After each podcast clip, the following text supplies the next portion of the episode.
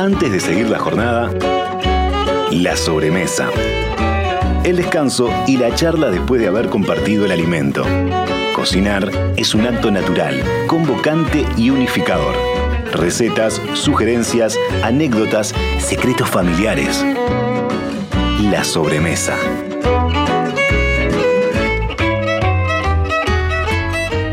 Presenta la sobremesa Productos Gourmet de Alimentos de Ambrosi.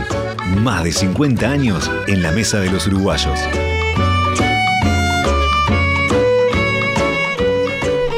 Buenas tardes, buenos días, buenas noches, cualquiera sea la hora que nos estén escuchando, bienvenidos a la sobremesa. Por acá Karina Novarese ya un poquito más ducha en estas lides, pero bueno, todavía aprendiendo muchísimo y disfrutando un montón este ratito, este ratito que nos permitimos para conversar de temas que se conversan en la sobremesa, en ese espacio que lamentablemente a veces vamos perdiendo y que tenemos que volver a recuperar, porque es el momento donde se discute de todo un poco, donde se aprende, donde se pasa bien en familia, donde no hay que apurarse por levantar los platos, y eso me lo digo a mí misma porque soy apurada en levantar los platos, donde se toma el cafecito o el té, eh, con gente que uno quiere. Y acá en la mesa de la sobremesa siempre tenemos gente que queremos porque son gente que sabe de lo que habla eh, cada, cada viernes. Y les recuerdo que, bueno, ahora nos están escuchando en vivo, pero después nos pueden escuchar a través de la app de Radio Mundo, a través de Spotify, a través de la web. Por suerte queda por todos lados para escucharlo en,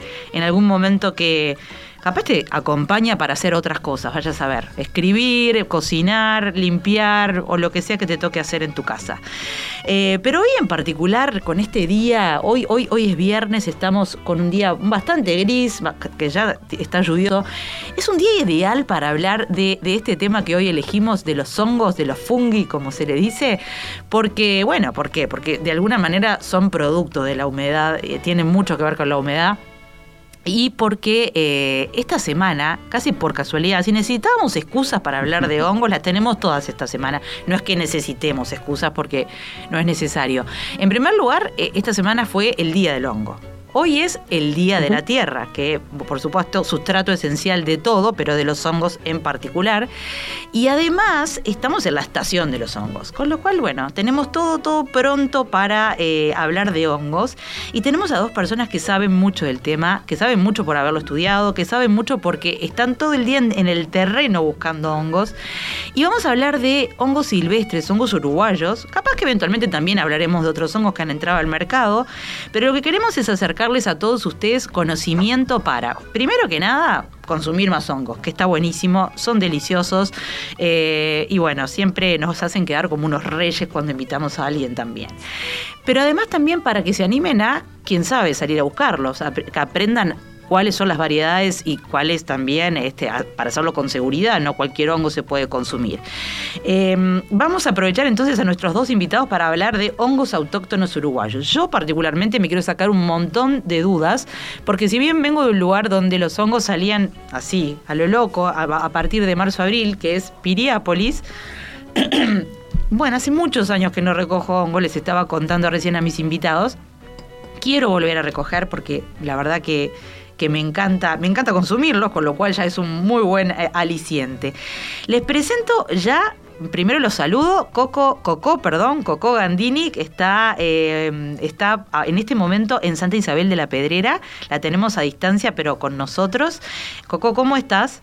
Mm, hola, ¿cómo estás? Muy bien por acá. Ahora, ahora les voy a presentar este, formalmente como se merecen, porque además tienen tremendos currículum y saben muchísimo del tema, pero acá en el estudio conmigo, a quien le agradezco la presencialidad, porque si, no hoy me dejaban solita, está Alejandro Sequeira, eh, jugando de local también. Eh, la audiencia lo conoce por un montón de cosas. En primer lugar, ha sido invitado de la sobremesa antes de, mi periodo, pero también, ya saben, a veces lo han entrevistado en la canoa. Em, tiene varios libros publicados sobre el tema, es un, es un experto, en, entusiasta, apasionado del tema hongos. Hace muy poco hizo, uno, hizo una caminata con, con Coco por Santa Isabel, nos estaba contando, así que bienvenido Alejandro, gracias por acompañarnos. Bueno, un placer, pronto para fructificar acá. Divino, se los presento como debe ser porque esta gente sabe mucho y además eh, por lo que conozco de ellos, que, que, no es tanto, pero esta hora la voy a aprovechar para, para hacerlo, eh, son, son apasionados. Y cuando uno, bueno, uno puede ser un estudioso de un tema y saber mucho, pero capaz que no pegar ese salto de decir estoy enamorado de esto también. Y yo por lo que veo de ustedes dos están enamorados de esto. Con lo cual, eh, bienvenido Alejandro. Alejandro Sequeira es investigador, diseñador gráfico, fotógrafo y periodista formado en ciencias biológicas. En el año 2014 recibió el premio Bartolomé Hidalgo en la categoría Investigación y Divulgación Científica por su libro Hongo, Guía Visual de Especies en Uruguay, que ahora nos va a contar que está trabajando en su actualización en su tercera edición, ¿no? Eh, tercera actualización.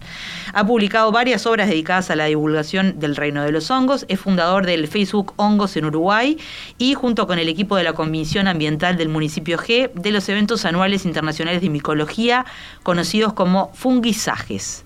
En el 2022, ahora actualmente este año se cumplen los 11 em, años de la muestra a cielo abierto Hongos del Uruguay y también tiene novedades con respecto a eso, pero voy a dejar a él que lo, que lo cuente. En su aspecto de diseñador gráfico y fotógrafo, estudió en diversos talleres nacionales, desde el 90 ha participado como artista plástico en exposiciones colectivas, ha realizado una decena de muestras individuales y trabaja como diseñador desde fines de los 80, actualmente su estudio es Estudio Trocadero. Coco Gandini. Coco se llama Constanza, ahora nos contará de dónde viene el Coco, seguramente capaz que de la niñez, de alguna abuela o de algún tío o de algún hermano, como suele pasar con los nombres, con los sobrenombres. Eh, muy conocida entonces como Coco. Ella es la creadora eh, y la propietaria de Cuarzo, un restaurante basado en la experiencia de compartir platos en el medio del bosque en Santa Isabel de la Pedrera. Yo no, no lo conocía y ya con eso hoy me hice el día, porque si bien ya ahora Cuarzo está cerrado hasta la próxima temporada, eh, me parece una maravilla el concepto, así que segura, seguro que te voy a ir a visitar eh, cuando vuelva el calorcito Coco. Y mientras tanto, eh, bueno, obviamente estábamos hablando con ella, ella eh, realiza también una línea de conservas, así que ya les estaremos contando. Su cocina se basa en productos locales, de recolección y de estación, destacan vegetales de su huerta, hongos silvestres y productos del, del mar. Antes de dedicarse a su propio emprendimiento, fue la chef de Viña Edén y del Jockey Club, y fue chef privada para diferentes embajadores, además además de desarrollar su experiencia profesional en países como Portugal y República Dominicana. Bienvenidos a los dos. La verdad se merecían esta introducción larga porque saben un montón y porque creo que vamos a tener una charla súper fructífera.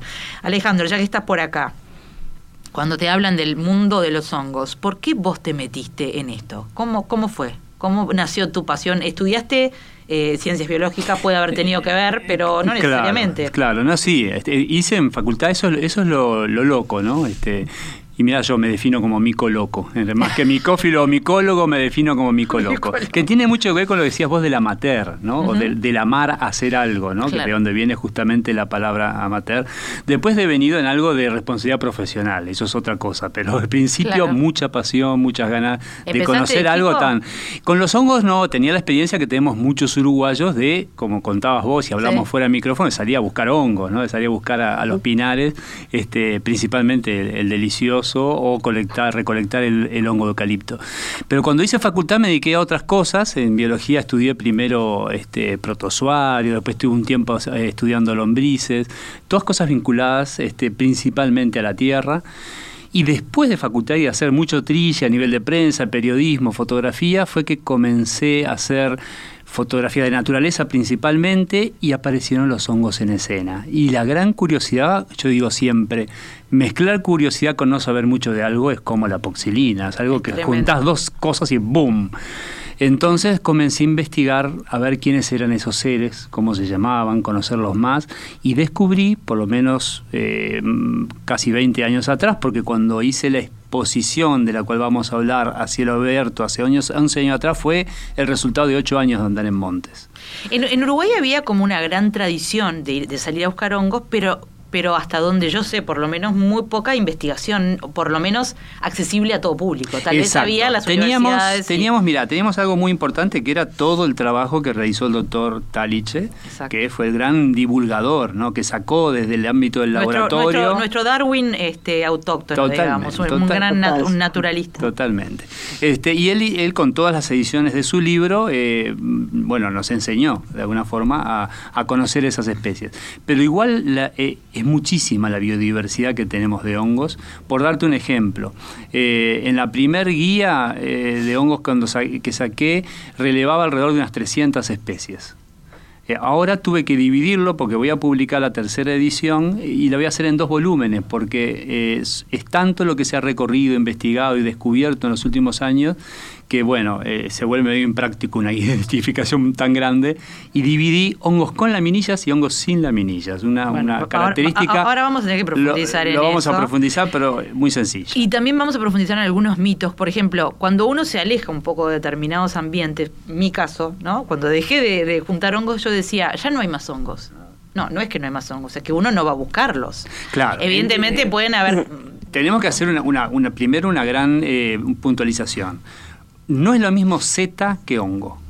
Ah, a ver. O sea, que ahí tenemos una primera cosa. Y después, le, y, Perfecto. y después sigo con hongo. Exacto, porque cuando decimos hongo deberíamos pensar en su cuerpo, si vos vas a definirlo, está formado por filamentos microscópicos eh, que crecen en el lugar donde se alimentan. O sea, si un hongo crece y se alimenta de madera en un tronco, no lo vamos a ver porque son filamentos que están dentro de lo que viene a ser la parte fundamental de la estructura del árbol y solo se va a hacer evidente a nuestra vista cuando se va a reproducir. Cuando un hongo se va a reproducir, forma un cuerpo fructífero que, si tiene sombrero y pie, es lo que nosotros llamamos zeta. O sea que zeta es algo es solamente una parte del hongo completo. Como si fuera como y muy efímero. o algo así, por, Exactamente. Por, compararlo con algo que uno Siempre caemos, por más que los micólogos, los micólogos, no, queremos analogías del mundo vegetal. Bueno, yo digo porque siempre trato de bajar a tierra para... Está perfecto, es como, como la manzana del manzano. Coco, eh, a ver, ¿por qué yo fui una gran, eh, con, con Alexandra Morgan fui una gran... Eh, entusiasta de, de, de este, de, este, de, este viernes tratar el tema, porque la semana pasada, mientras que volvía del este, ya vi que estaban en la interbalnearia vendiendo los recolectores y supongo que esto pasa en todo el país, yo porque venía del este. Y paré a comprar, paré a comprar y la, y la muchacha que, que los había eh, recolectado me dijo, llévate los deliciosos, muchachas, están deliciosos. me dice, valga la redundancia. Y, dije, es el momento, es el momento, cerca de Semana Santa, a veces antes, a veces después, dependiendo un poco de, de, la humedad, digo yo. Pero contame un poco cómo te acercaste vos a los hongos y contame un poco de tu experiencia recolectora, porque vos estás ahí en, in situ en un lugar donde hay muy buenas zonas de hongos, ¿no? Totalmente. Te cuento, mira, la verdad que yo empecé con el tema de los hongos.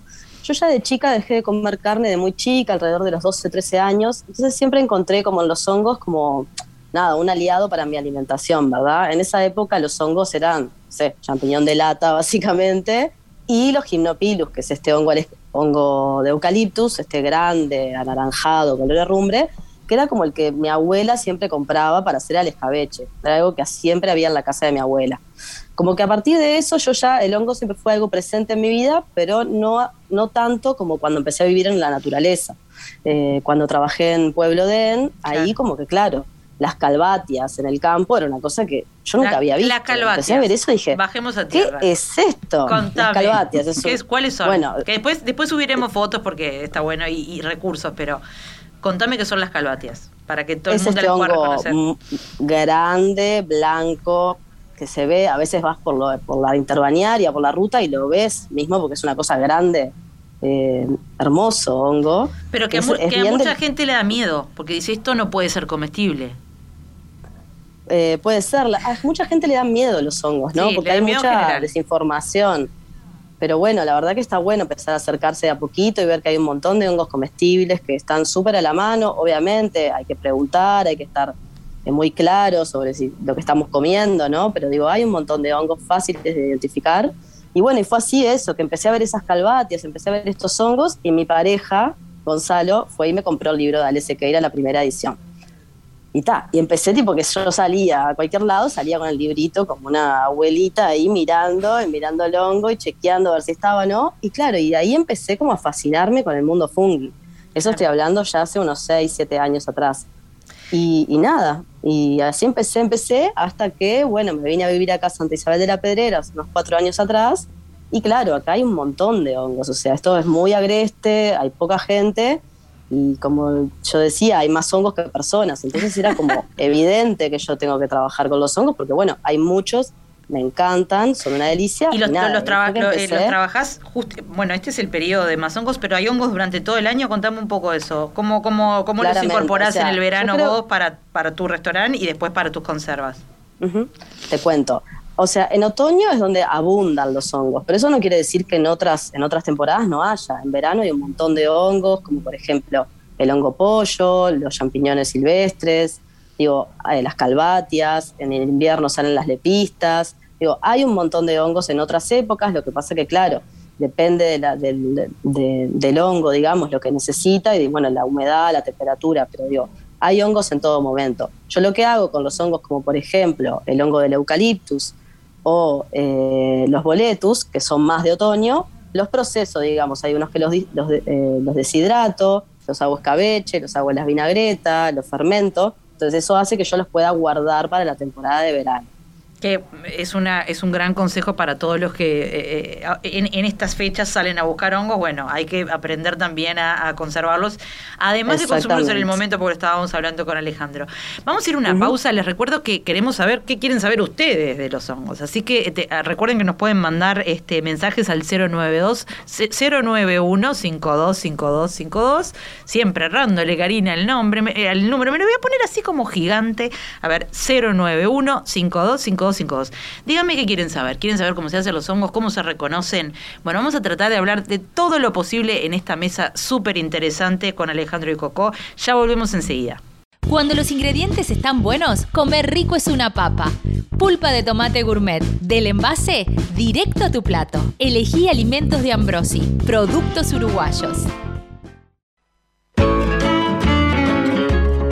Participa de la sobremesa. WhatsApp 091 52 52 52. Arroba Radiomundo 1170 en Twitter y en Instagram.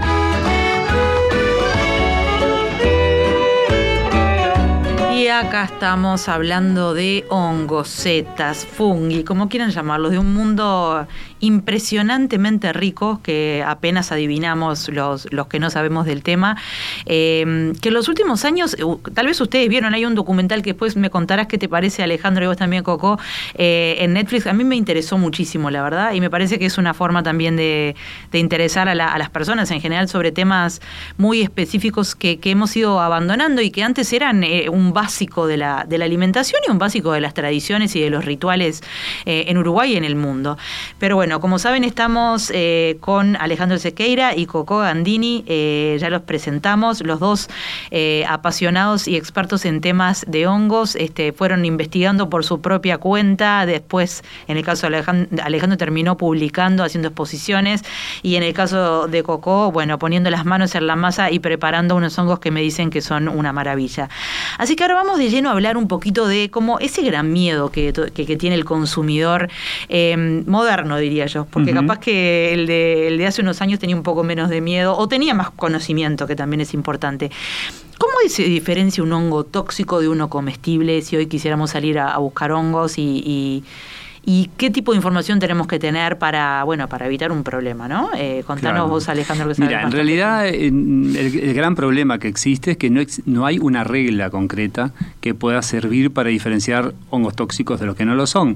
De hecho, lo que sí hay, y es bastante peligroso, varios mitos asociados a, a ese tema mucha gente o en algunos textos se, cita el uso, de, por ejemplo, de hervir un diente de ajo o un cubierto de plata, no sé si ah, lo escuchaste, con el hongo y que y ahí te le, sacaba la toxicidad. No, más que nada no, era como un delator. Si el ajo se ponía ah. color negro, eh, el, hongo entonces era tóxico y no se consumía. El gran problema es que en realidad es más mito que realidad y cuando ciertas especies muy tóxicas se hierven con ajo, el ajo no cambia color o cambia con cualquier tipo de hongo. Sí, porque además los hongos tiñen bastante. Es una técnica fiable de diferenciación. La única que hay, y eso lo repetimos todos los que eh, estudiamos hongos, es la regla de conocimiento, saber cuáles son las especies que no hay que consumir. Son mucho menos las especies eh, problemáticas que toda la gran bondad del reino de los hongos. Eh, Pensemos, por ejemplo, que en Uruguay uno debería tener recaudo con 3, 4, a reventar 5 especies que pueden ser tóxicas. O sea que muchas veces en los talleres lo que planteamos, o en los micosenderos, en las salidas, en las vistas al campo, es mostrar los que no primero, claro. que son muchos menos. Y después, bueno, estabas hablando, estabas hablando de micosenderos y salidas al campo, que después haceme acordar porque tenemos que hablar de eso para la gente que le interese y que quiere empezar con una buena guía, esa puede ser una forma de empezar bueno, sí, las consultas con las guías, con material de internet. Bueno, de hecho, uno de los últimos lanzamientos ha sido este, este lugar, este espacio en internet que se llama modohongo.ui, que hizo de la Rey Films con Marcelo Casacuberta, Florencia Barré y Guille Klitzer. Este, lo estrenamos hace muy poco. Y lo que es es un material audiovisual que está muy bueno desde el punto de vista didáctico, porque invita al usuario a Vamos a repetirlo, modo Es bien fácil. Es fácil. Y ahí lo que decís es, bueno, acá estás vos, ya te veo eh, investigando, em, eh, eh, te dan una cantidad de datos como estos que estamos preguntando. Exactamente, o sea, lo que hacemos son recorridos por dos parques este, importantes y cercanos, como es el Roosevelt y el Lecoq, y en esos el, usuario va a poder meterse, bucear por esos montes a nivel de la computadora y ver algunos, eh, hacer avistamientos, encontrar hongos, y cada hongo tiene asociado un video donde se explica, bueno, si es comestible, si no es comestible, cuál es el aspecto biológico interesante de eso. Eso realmente es un paseo este, didáctico por el mundo de los hongos aquí. Lo bueno que tienen los hongos es que además de que son un producto comestible, este, y bueno, y que en el caso de Coco, como nos contaba, encima le salvaron la vida porque le dieron diversidad a su dieta vegetariana, eh, además también te, te, dan la posibilidad de una salida a la naturaleza que, que lamentablemente no siempre la tenemos. Es decir, de, de, estar en contacto con un bosque o con un camino o con un parque. Vos, acá, por lo que veía, acá los dos parques que ustedes fueron son el Roosevelt y el Lecoq, con lo cual incluso los capitalimnos tenemos lugares muy cerca donde ir a, buscar buenos Por supuesto, y además si te digo que cualquiera de esos dos lugares que menciono, pudimos ver y encontrar especies que son eh, fundamentales. Hay una historia muy linda, hace, hace, muchos, hace pocos años se pensaba que en Uruguay no existía el famoso porcini. Sí. El, eh, ¿no? el Boletus edulis, que, es un hongo... más, bien eh, italiano, bueno, no, sé de dónde, pero... su linaje nos remite a, Europa, ¿no? Su linaje. Este, pero bueno, de hecho, el propio doctor Taliche, en, en la edición del año 80, se quejaba, es muy cómico porque se quejaba y dice, ¿por qué no hay porcini en Uruguay? Él no, había encontrado, eh, Nunca había encontrado, nunca había visto. Y hace pocos años, no solamente descubrimos eh, ejemplares, que uno puede pensar que eran ejemplares como aislados o, traídos, pero llegamos a ver poblaciones ahora año a año cuantiosas, con recolecciones muy importantes no solamente en Uruguay, también sur de Brasil y, en la parte regional. Quizás somos Uruguay el punto más austral de distribución de la especie. Porque, no se ha encontrado en Argentina. un poquito más de calor o qué? No tanto en, Chile no se ha encontrado, etcétera. Bueno, bienvenido por Chini, porque es uno de los hongos a nivel gastronómico más de mayor reputación, ¿no? Es una cosa increíble. Y cuando recién hablaba Coco de champiñones eh, silvestres, eh, perdón, autóctonos o ¿cuáles son? Sí, bueno, los, champiñones son, este, eh, pensemos en el champiñón más conocido, que es el de París, el champiñón blanco que compras, que también tiene su, fresco, ¿no? su versión, ponele el portobelo, que es eh, también una, es una variedad del, champiñón de Agaricus bisporus, que es el, champiñón de París, que es más oscuro, fibroso, ¿no? con muchas fibrillas. Este, todo champiñón tiene forma, o sea, forma setas, sombrero y pie. Debajo del sombrero es donde está la parte fértil, y que en ese caso está formado por laminillas, que en los champiñones pasan del color rosado o blancuzco rosáceo suave a marrón chocolate y finalmente casi negro. Eso es típico de los champiñones. ¿Por qué lo digo esto? Porque mucha gente que sale especialmente en la temporada primavera-verano, los champiñones son típicos hongos de primavera-verano, em, pueden reconocerlos en campo así, viendo las laminillas y el color, si en el pie tiene un, un anillo y que no tengan volva en la base del pie. ¿Qué es la volva? ¿Qué es? Es como una maceta membranosa donde está insertado el pie Es ah. típica esa estructura, que nosotros llamamos volva, pero piensen bien en como un forro membranoso en la base del hongo, de la seta en este caso, eh, es típico de amanitas tóxicas, de otro tipo de hongos que no hay ah, que consumir. Perfecto. O sea, sin esa especie de base. Como te decía hoy, en realidad lo que hay son tips, no consejos, no reglas no, no, No, está bien, está bien. Hay que, si buscas champiñones, buscas el color de las laminillas, el lugar, el hábitat, la pradera, los pastizales y que no tenga volva para no equivocarte con amanitas. Coco, ¿a vos, ¿a vos te preocupó este tema del tóxico o no tóxico cuando empezaste con tu, tu camino de, de búsqueda de, de, de, hongos? Sí, claro, claro. Sí, obvio. Claro que sí. Ahí pero, pero fue, claro, pero fue estudiando eh, un poco el libro de él, eh, como lo aprendiste. Yo a veces también digo que siempre que no, no digo que sea 100% infalible, pero la, gente local suele saber también del tema y está bueno preguntar. No sé ustedes qué dicen con respecto a eso. Que iba a comentar eso? que es muy importante la gente de conocimiento local. Hay gente que consume tal especie o tal tipo de hongo hace mucho tiempo. Yo, solamente me pasó, mira, una vez en Colonia, llego a un lugar, iba a dar una charla de hongos, y llego este, a un almacén y me dice, ah, usted es el de los hongos, ¿no? Y bueno, y me puse a charlar con, con la mujer. Me dice, yo hice uno que dice que está buenísimo, que es uno, uno medio amarillito. Digo, ah, digo, tenés la guía ¿no? Estuviste mirando para ver. Ah, no, no, no sé qué guía me habla usted. Yo lo vi, lo vi carnoso y dije esto debe ser muy rico y allá lo hice en el cabello. Pimba. tiró de cabeza, cuidado. Era un hongo pollo, tuvo suerte la señora. Igual es muy difícil confundirlo con otro, pero ella lo consumió y lo cocinó porque le pareció que era rico y chao. Sí, y fue la primera les acabamos de dar buenas. A ver, están los libros. Están los eh, está El, sitio web que acabamos de dar. Totalmente. O sea que por lo menos tenemos esos dos, esos dos puntos de partida para que la, la página de Facebook también está buena. La página de Facebook que mencionabas, que, a ver, se llama entrando buscando por hongos del Uruguay. Hongos del Uruguay en Facebook lo encontrás. Perfecto. Y ahora quiero hablar un poquito con Coco de qué está juntando en estos días? ¿Qué, hay por allá por la zona o en general cuáles son los hongos de, otoño? y qué estás juntando y para qué los estás juntando y qué estás haciendo? Mira, te cuento. Ahora estamos en plena zafra de Gymnopilus, que es el hongo de eucaliptus, eh, este grande, color herrumbre, de los más conocidos, el del Uruguay, ¿no? el de las ferias. Ese está en abundancia en este momento también tenemos los boletus, tanto los eh, suilos como los granulatus, que son este que tiene en vez de laminillas, tiene tubos por debajo. ¿Me escuchan bien? Sí, ah, sí, sí, eh, bien, y los lactarius delicios, que es el hongo delicioso que tanto conocemos. Maravilloso. para mí, para mí el delicioso, no sé si estás de acuerdo, para mí es de los que quedan más ricos con a la vinagreta, ¿o no? Como para guardarlo. No estoy de acuerdo. ¿No? A ver, dale. Me gusta más me gusta más el gimnopilus para eso, el del vamos ¿Cuál, es, ¿cuál es ese? El de eucaliptus. Sí. El de eucaliptus. Sí, vamos a decirle por un nombre más. Ahí está, más fácil para que todos lo sepamos. El hongo de eucaliptus. Para mí, ese al escabeche, al escabeche me parece que es mucho mejor. Es un hongo que tiene un tono amargo, y una textura que para mí al escabeche es superior que el lactarius. Para mí, ¿no? Digo, sobre gustos. No, no, para no, mí el lactarius es algo, es un hongo el delicioso es un hongo mejor como para comerlo así fresco, salteado, con un poco de ajo y perejil. En, eso te doy toda la razón, me lo acaba de decir Alejandro. Yo los compré y los hice así, pero tengo el recuerdo de cuando era chica, mamá decía que juntábamos tanto que no le daba eh, como para comérnoslo todos y después hacía también.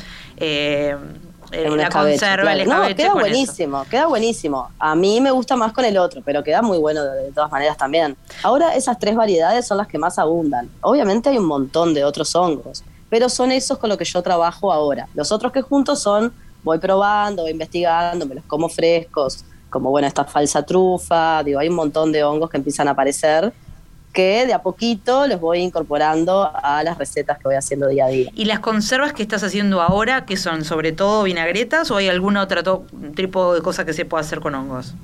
Mira, ahora estoy haciendo el escabeche de, de hongo de eucaliptus, Hago boletus eh, secos, que son como los hongos chilenos, que siempre compramos en el súper como hongo chileno. Bueno, resulta que acá tenemos un montón. Entonces los, los procesos, los deshidrato, quedan muy ricos. Perfecto.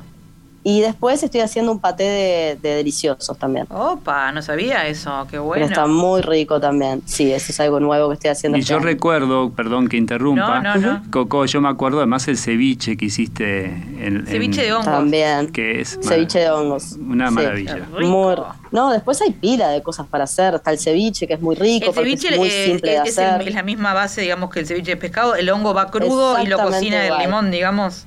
Lo cocina, lo, Está bien. Sí. exactamente. Para ese, para, para el ceviche, lo ideal sería usar o champiñones, tanto de cultivo como de silvestres, o pleurotus.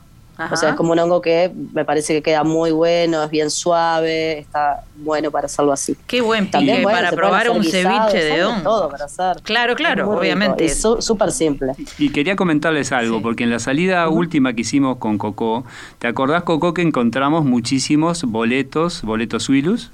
Y que junto a los boletos zulos vimos unos hongos que nosotros, yo les llamo clavos de cobre, que es el Crogonfus rutilus, mira el nombre que tiene.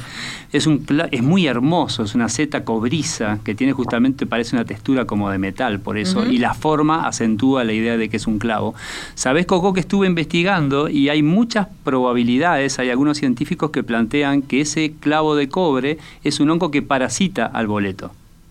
Vive, del boleto. Vive como parásito del micelio de Suilus, que es el hongo boleto o hongo panal. O sea que por eso probablemente veíamos tanto clavo de cobre junto con los boletos. Ah, mira, bueno, observaciones que están haciendo observación científica. Porque tenemos además algo muy especial con los parásitos, hongos parásitos de, algo. Por, por, ejemplo, el hongo pollo es parásito de. ¿Cuál es el hongo pollo? el hongo pollo es un hongo muy especial. no lo. Este, que forma no pienses en setas, o sea, pensá en repisas de color amarillo y anaranjado. Ah, te viene una foto, creo que te viene una foto con esos, bien amarillo. Sí, yo les mandé una foto, bien amarillo y, naranja. Y puede, ser grande. Igual a Coco te cuenta las recetas. en repisas. Pero es muy rico, tiene una textura y sabe a pollo, por eso le llaman, en ah. Brasil le dicen galiña eh, da madeira, la gallina de la madera, o chicken of the woods en Estados Unidos. Y en Uruguay tenemos mucho pero no conocíamos sus propiedades gastronómicas. Hoy sabemos, y bueno, hay muchos cocineros, por ejemplo Coco, que ¿Cómo lo, estás cocinando Coco? Yo lo hago para cuarzo en, el restaurante, lo hacemos eh, un tikka masala, que es como un guisado hindú, muy especiado, que queda muy, muy rico. Después también a la milanesa, es como comerte una milanesa de pollo. Yo que hace años no comía milanesa de pollo. Sí, los caldás unos minutos, después lo pasás por huevo, pan rallado o... Pero entonces es como una, una, consistencia como más, más eh, pesadita que el, hongo, Ah, perfecto, porque Parece una pechuga con cualquier otro hongo capaz que se te desarmaría de alguna manera. No, para nada, es, carnoso. Es, carnoso, exactamente. Qué bueno. Ah, bueno, hongo, pollo, eh, hay que estar atento. Y es la gran sorpresa para muchos. Imagínate comida vegana, comida vegetariana, y ahí se meten los platos típicos, como decía Coco, en un plato como el indio tikka masala, pero el otro día cocinado mm, este, Marcelo Borneo hizo una receta de strogonoff de pollo, pero usando el hongo, yo le llevé unos trozos y hicimos Porque además, cuénteme un poco nutricionalmente el, el, hongo que tiene, ¿cómo lo definen? Y bueno, digo, los hongos son un alimento totalmente saludable. Cero colesterol, no tiene grasas, aporta proteína, aporta fibra. Y lo que tiene más importante, además de vitamina D, atención, con el gran déficit que hay de vitamina D, es muchos micronutrientes, este, selenio, que ayuda muchísimo a conciliar y a profundizar el sueño pero también tiene betaglucanos y antioxidantes, que es lo que hacen de que muchos de estos hongos que estamos estudiando o investigando tengan un perfil medicinal muy importante, porque sabemos que los sí, hasta Ahora hemos hablado de la parte comestible, pero en realidad hay una parte medicinal súper importante. Y en Uruguay los tenemos a casi todos, o sea, tenemos una diversidad de, hongos. Hoy decimos funga, eso te Sí, es verdad, es verdad. Estamos hablando de las tres Fs, como si fuera una militancia en pro del reino de los hongos, porque fungi es en latín, en realidad, de, de raíz latina que es este, bueno, el reino de los fungi, fungi, ¿no? Pero la población, o sea, los hongos de un lugar deberíamos tener una palabra en castellano y eso es lo que propusieron micólogos como Juliana Fursi, Francisco Cujar, Pfizer, hubo un equipo científico, escribió un artículo proponiendo llamarle funga para equiparar el de flora y fauna. O sea, usar las tres como Fs. Como un reino, uno, otro reino. Es, otro reino. Es un reino que no son ni plantas ni animales. El tema es que de alguna forma, y entre comillas, siempre ha estado como creciendo a la sombra de la botánica. Claro. A la sombra de las plantas. Entonces, pensá que estamos hablando de más de 1.5 millones de especies en el mundo, de las cuales... Sería, flora, fauna y funga. Flora, fauna y funga. Y muchas veces tenemos la costumbre de, de, decir la flora y fauna de un lugar, la flora y fauna de un lugar, y estás dejando millones de especies por con un rol además Lo que ha pasado con los hongos últimamente, con el documental Fantastic Fungi, con los libros de Paul Stamets, con este, bueno, con mucha literatura actualizada, es entender el rol ecológico que, que generan, que cambia absolutamente todo lo que teníamos pensado. Tiene los hongos su propio ecosistema que además es fundamental. Nuestro ecosistema necesita los hongos. Es imposible pensar el mundo tal cual es y como el que vivimos sin la presencia de esos hongos, interconectando raíces de árboles, haciendo transmisión de nutrientes. Casi te diría que con estrategias biológicas muy cercanas, entre comillas, a inteligencia. Claro. Hay hongos, por ejemplo, micelios, que es el nombre técnico del cuerpo de los hongos, que conectan las raíces de los árboles y van dosificando el intercambio simbiótico, o sea, dándole nutrientes al árbol, pero también retienen nutrientes para recibir un poco más a cambio de lo que les puede dar el árbol a partir de la fotosíntesis. Es impresionante. Bueno, tengo saludos eh, de, de, muchos oyentes. Unos genios los invitados de la sobremesa, les dice Rosana Ledo. Eh, Acá nos pregunta María Luisa, sin perjuicio de la guía que, eh, está en casa, ¿van a dictar algún curso presencial o por Zoom? Ahora vamos a hablar eso porque hay algunos datos que nos puede dejar Alejandro. Dice, sería muy interesante, no me animo a recolectar, compro en ferias. Eh, ¿Qué me dicen del Ramarius? Tóxico para el ganado, pero hay humanos que lo consumen, nos pregunta Roberto. Lo voy dejando pendiente porque nos tenemos que ir a, la pausa, pero así ya nos dejamos. Hola, este lo tengo con frecuencia en mi terreno, ¿lo puedo consumir? Acá ya mandan foto. Mm. Ahora la va a ver Alejandro y nos dirá, este, eh, pero eh, eh, sigan mandándonos sus, sus sus, eh, sus dudas o también sus, eh, Es un delicioso. Lactario es delicioso. Es un delicioso, mirá. Uno de los hongos silvestres más típicos del otoño. Muy rico. Vamos a ir una, a, una, a una breve pausa porque nos queda tanto por hablar y tan poco tiempo. Nos queda por hablar, por ejemplo, este, cómo tratarlos, es decir, a lo, después que los recolectaste, cómo guardarlos, cómo hasta cuándo se pueden guardar en la heladera o no. Una cantidad de dudas que quiero hablar con ustedes. También quiero hablar con Coco, que está más en contacto con el consumidor final, con nosotros, con los que vamos a comer y que tenemos mucha idea de todo esto, ¿cómo estamos aceptando eh, el de vuelta a los hongos? Pues yo creo que es un, regreso. Antes era, siempre estaban en las casas, por un tiempo que te diría que por unas décadas han desaparecido, por lo menos en la mayoría de las casas, no estoy diciendo en todas, pero ah, no, no son tan comunes. Entonces quiero hablar de todos esos temas. Vamos a un corte bien rapidingui y volvemos a hablar de la funga. Miren lo que me hicieron aprender, que existe flora, fauna y funga. Me quedo con eso y ya volvemos con nuestros invitados. Como todos nuestros materiales, este programa está a disposición on demand en nuestro sitio web radiomundo.uy.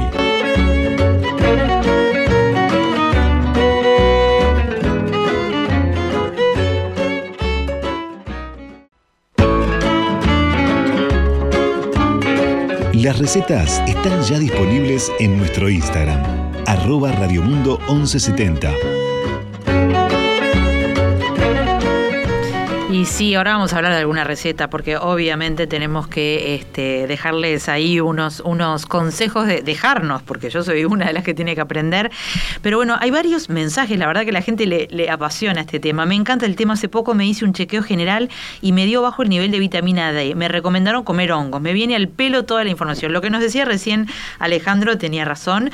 Acá eh, nos pregunta mm, Lucía, eh, ¿podemos comprarle a Coco? Sí, este, ahora nos va a contar Coco cómo y dónde.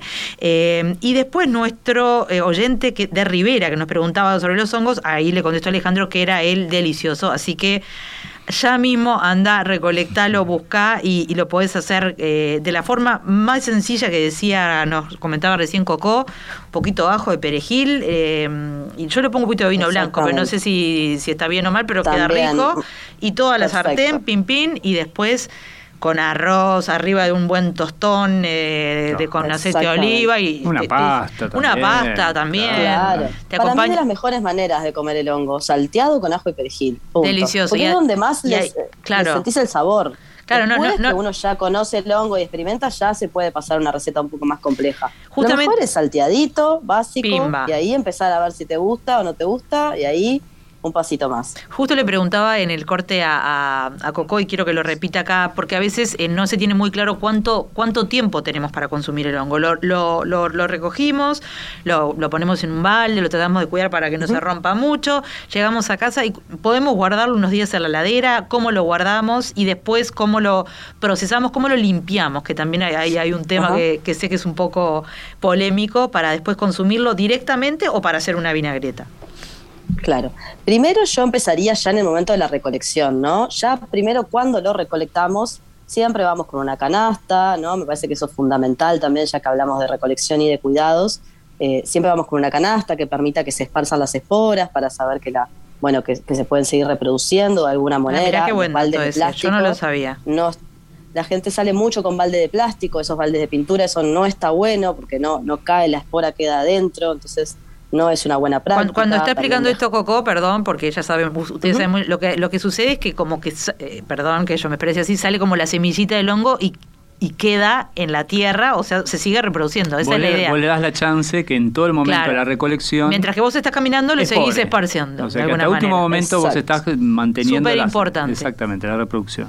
O sea, canasta. Totalmente. Volvamos a la canasta, que me parece que nada. Después siempre dejar algún ejemplar, los ejemplares en estado de botón, o sea, cuando son chiquititos dejarlos para que puedan madurar y que completen el ciclo, ¿no? No arrasar con todo el monte, eso es importante. Siempre saber que... Lo hablábamos hace poco con la gente de la pesca también, que nos decía exactamente lo mismo, pero, pero, pero aplica a los hongos. Porque siempre que nosotros salimos cosechamos, y si cosechamos todo, estamos arrasando. Si dejamos un poco, siempre hay que saber que atrás va a venir otro a cosechar ese poco que dejamos. Entonces siempre hay que dejar como una cantidad, por lo menos para mí, buena, ¿viste? Para, para, que, para asegurarnos de que. No solo los chiquitos, sino también considerar al otro recolector que va a venir. Sí, los que ya están muy maduros, exacto. Considerar al otro recolector y los ejemplares muy maduros, primero que ya no, no tienen valor gastronómico y aparte están en su momento, no sé si me equivoco, pero en su momento más de, que están así liberando esporas, entonces está bueno dejarlos. Eso por un lado. Una vez que llegamos a casa, eh, para mí lo mejor sería guardarlo en una bolsa de papel, que eso permite que respiren a la ladera y ahí depende del hongo. El hongo de eucaliptus o el hongo lactarius, el delicioso, para mí duran tranquilamente una semana en la ladera. Como todo, cuanto antes lo hagas mejor, pero dura. Esa sabés que es una, es una gran duda que, que, el otro día cuando hice delicioso, si justo lo había posteado en Instagram, me preguntaban amigas y yo obviamente no lo sabía. Entonces les dije, yo no sé, yo lo, lo hice al otro día. Eh, pero pensé que tenían menos vida útil, porque es verdad que pasa eso, lo que vos me comentabas, y vos también Alejandro, que agarran un colorcito entre verdoso, azulado, y vos decís, se me puso feo. Exacto. Y eso no es que se te puso feo. No, eso es una oxidación natural de esa especie, que es más, se, empieza a quedar verde cardelino, que es el mismo color, ese verde que ves en las cúpulas de, cobre oxidado, que queda verdoso. Este, bueno, es lo mismo, es una oxidación natural, pero que no pone en mal estado la seta ni el hongo. En Cataluña, por ejemplo, a los níscalos le llaman robelló, que del catalán viene a, decir o a significar eh, oxidado. Mira. Son los, las setas oxidadas, pero son totalmente comestibles, por más que... estén verdosas, no es mo, es una oxidación natural de ese hongo. ¿Cómo se guardan en la heladera? ¿Bolsa, este, un bowl? ¿Qué es lo mejor? ¿Vidrio? para mí, bolsa de papel es lo mejor. Ah, de papel craft es lo mejor. No sé si Ale sabes alguna técnica más, pero yo creo que eso es lo, es mejor. Y hoy tenemos, hoy Coco, bueno, lo que vos sabemos, siempre hemos charlado y, y, hacemos los dos también, que es que hoy es más fácil conseguir deshidratadores eléctricos este, antes eran bastante prohibitivos a nivel de, lo que salían, pero hoy es más fácil conseguir uno. Y los hongos deshidratados es la mejor forma de, conservación. Bueno, ¿saben qué les iba a preguntar eso? Porque tengo una confusión, que de mi niñez también. Eh, mamá, nosotros juntamos, no sé qué tipo de hongo era, capaz que eran los de eucaliptus, pero ella, mamá secaba mucho hongo, que me acuerdo que era todo el tiempo, vamos a sacar el, papel de diario, se pasaba del sol a la estufa, porque encima mm. vivía en un lugar bastante húmedo y después se utilizaba como hongo seco. Eh, sí, probablemente sean los boletos. Ah, los boletos, que, comentaba más bastante que mucha agua. marroncitos. Que la sí, la parte lo, lo, fundamental para reconocerlos es que no tienen laminillas debajo del sombrero, sino ah. que tienen poros que en realidad son este, tubos. Esos son los que se llamarían boletos en general. Los que abundan en Uruguay son dos tipos que se llaman suilus, un tipo de boleto, que son los que compramos como chilenos deshidratados, secos. O sea, Cuando vas al supermercado es porque hemos importado, mira lo que lo loco, hemos importado de Chile hongos suilus secos. ¿no? Si nos, este, entra la pasión total y queremos nosotros disecar nuestro propio hongo, podemos hacerlo. Y es lo que está haciendo muchísima gente. Mirá que, hay proyectos preciosos. Incluso, ahora que estuvimos en La Paloma, hay un chico que eh, su proyecto se llama Funga Bike Mira, qué interesante. Funga Bike. Funga Bike. Y él lo que hace es salir en bicicleta a juntar y recolectar hongos y secarlos. Los vende secos, deshidratados, como los hongos chilenos. Hay una cosa interesantísima. La cantidad de pique que me estoy llevando lo tengo que encontrar a Funga Bike, pero ahora lo En general, mira lo que te digo, en general, la mayoría de las especies de hongos comestibles, secos y rehidratados son más sabrosos que frescos. Ah, mira la mayoría de los que se secan por una cuestión del sabor umami. Los hongos saben umami, el quinto sabor. exacto. está muy de moda el, el, está muy umami, de moda el umami, pero uno, razones. El pionero que fue el japonés Ikeda, el que, el que propuso ese quinto sabor, era porque justamente estudió una sopa, un dashi, este, que tenía alga kombu y otros ingredientes y que no calzaba en ninguno de los sabores este, conocidos. Sí, el, el, y pobre, y pobre Ikeda muere sin saber si estaba reconocido o no su sabor propuesto, que él lo definía en inglés como eh, savory deliciousness, que en realidad para todo el mundo es ese sabor o aquel alimento, si sabe umami, es aquel que te hace segregar saliva a la boca, que vos lo lees y te hace un impacto a los sentidos. Los hongos son unos, por ejemplo, alimentos que saben muy umami. Y si se deshidratan, ¿Sí?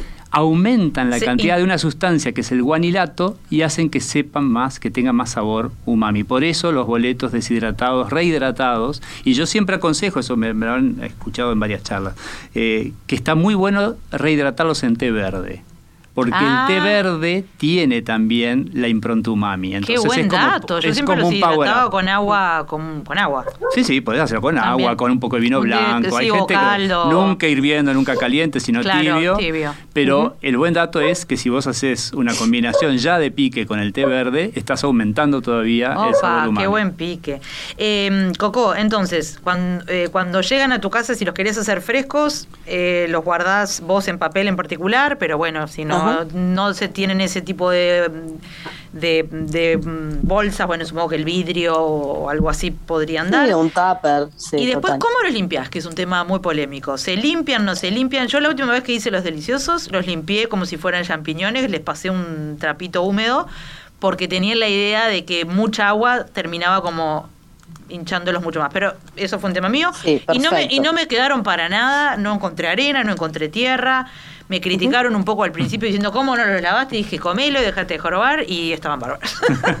Estaba perfecto. Sí, es que es así. Si los, si los pasás por agua, sí, se enchumban de agua. O sea, depende de lo que vayas a hacer con el, con el hongo. Si tú lo vas a hervir después, bueno, no pasa nada que lo pases por agua porque tú después lo vas a hervir. Entonces convengamos que estamos más o menos en la misma. Claro. Ahora, si tú ese hongo lo vas a deshidratar, y bueno, no, ese hongo se le pasa un paño húmedo o un pincelito con delicadeza. Y para, y para, deshidratar de forma moderna, digamos, ¿no? Como hacíamos nosotros que estábamos en el papel de diario entrando y saliendo. ¿Hay algún eh, aparato, algo por estilo? Sí, los deshidratadores que los deshidratadores que hablaba hoy Ale, que están buenísimos y hoy día no son tan, caros. Sí, y si no, la vieja y querida rejilla, la rejilla. al sol, cortaditos, un lugar ventilado, que no le dé o sea, que esté protegido de los pajaritos que les encanta ir a comérselos. Exacto. ¿Cuánto tiempo llevan en general?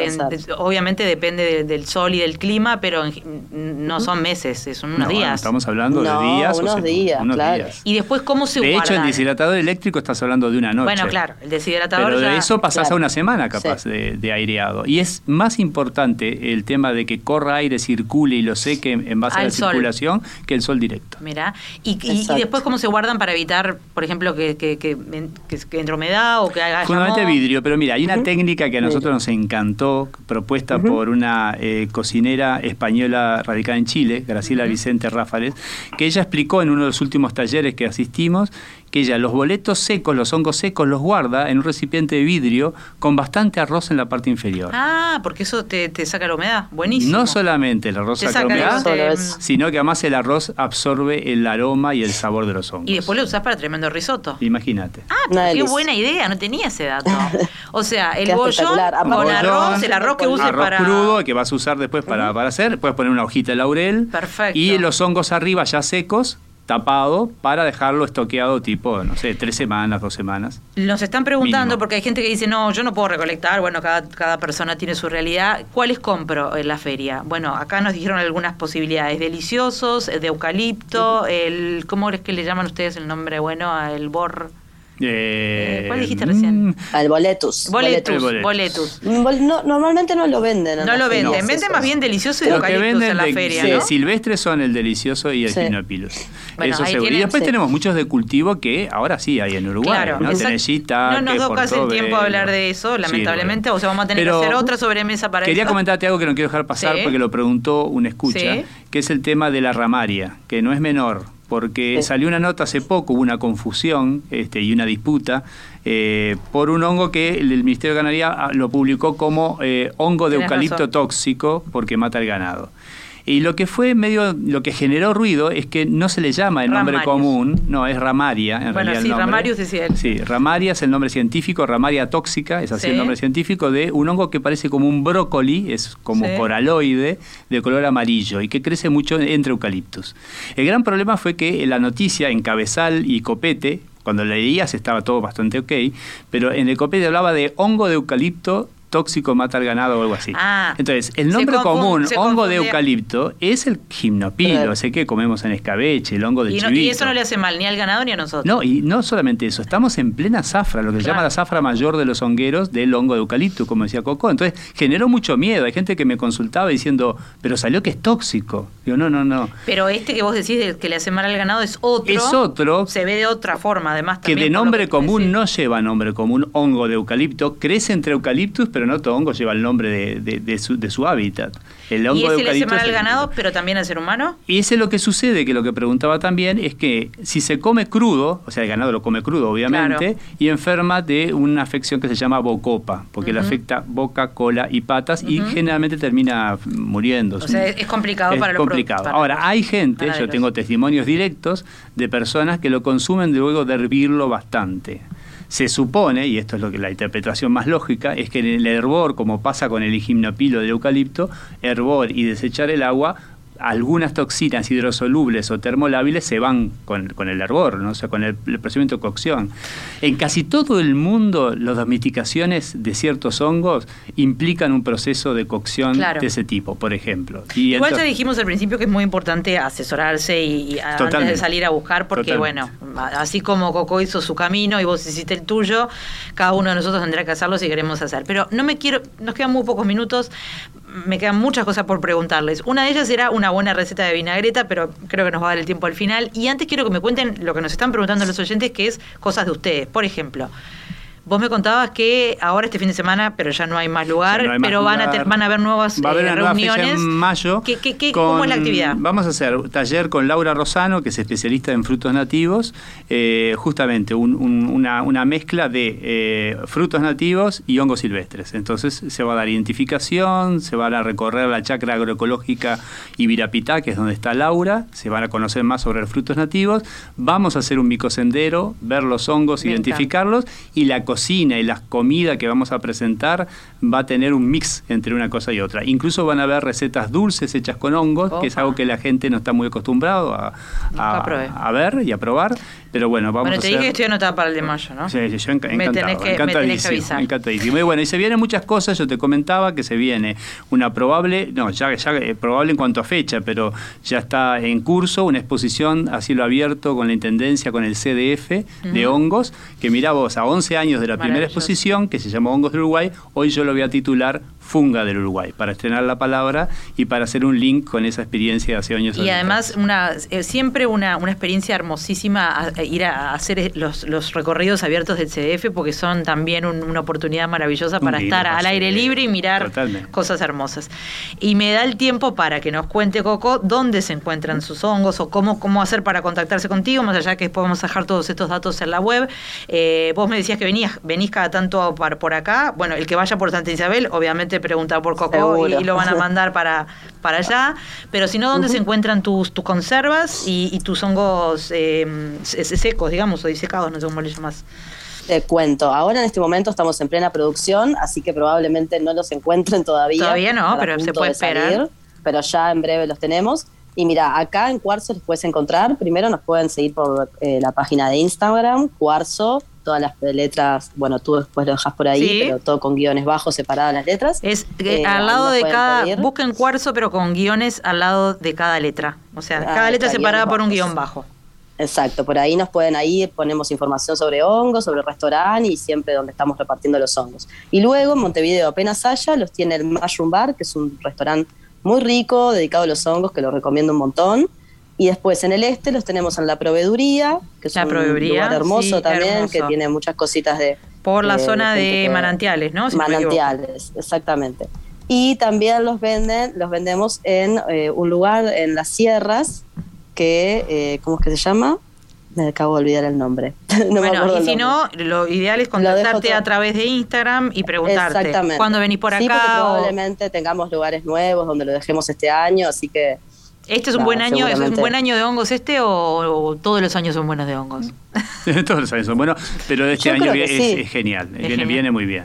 sí, sí, Bueno, mm, ya les digo, me quedan mil temas. Me quiero ir, me voy a robar solo un minuto, solo un minuto para que me cuentes tu vinagreta, tus secretos de vinagreta.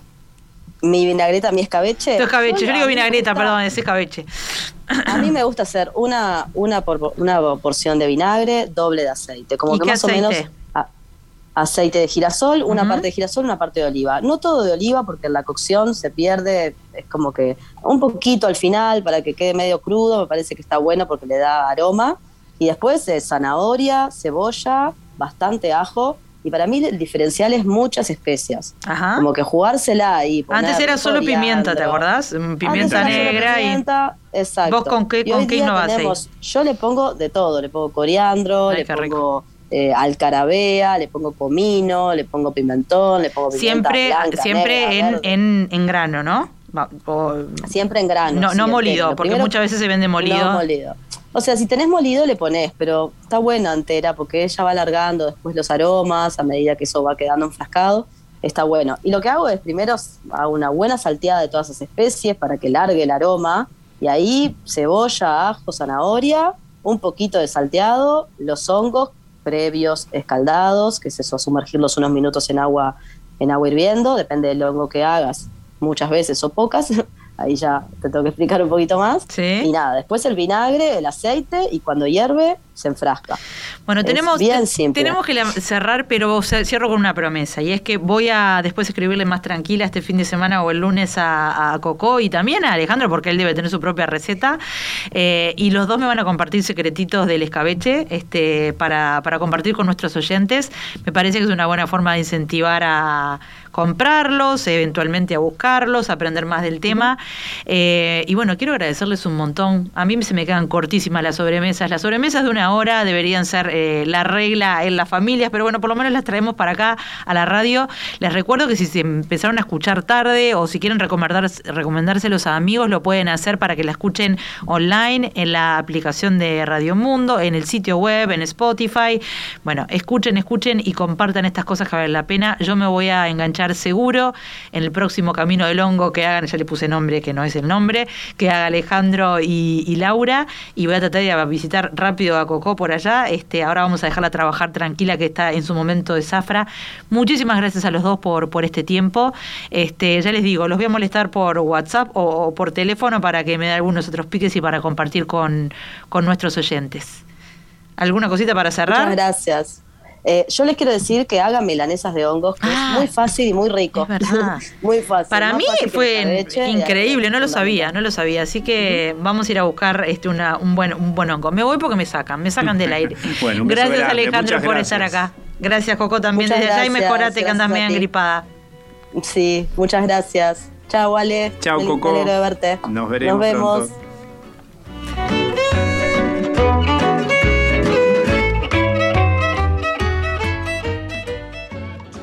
La sobremesa se repite los viernes a las 21 horas y los domingos a las 13.30.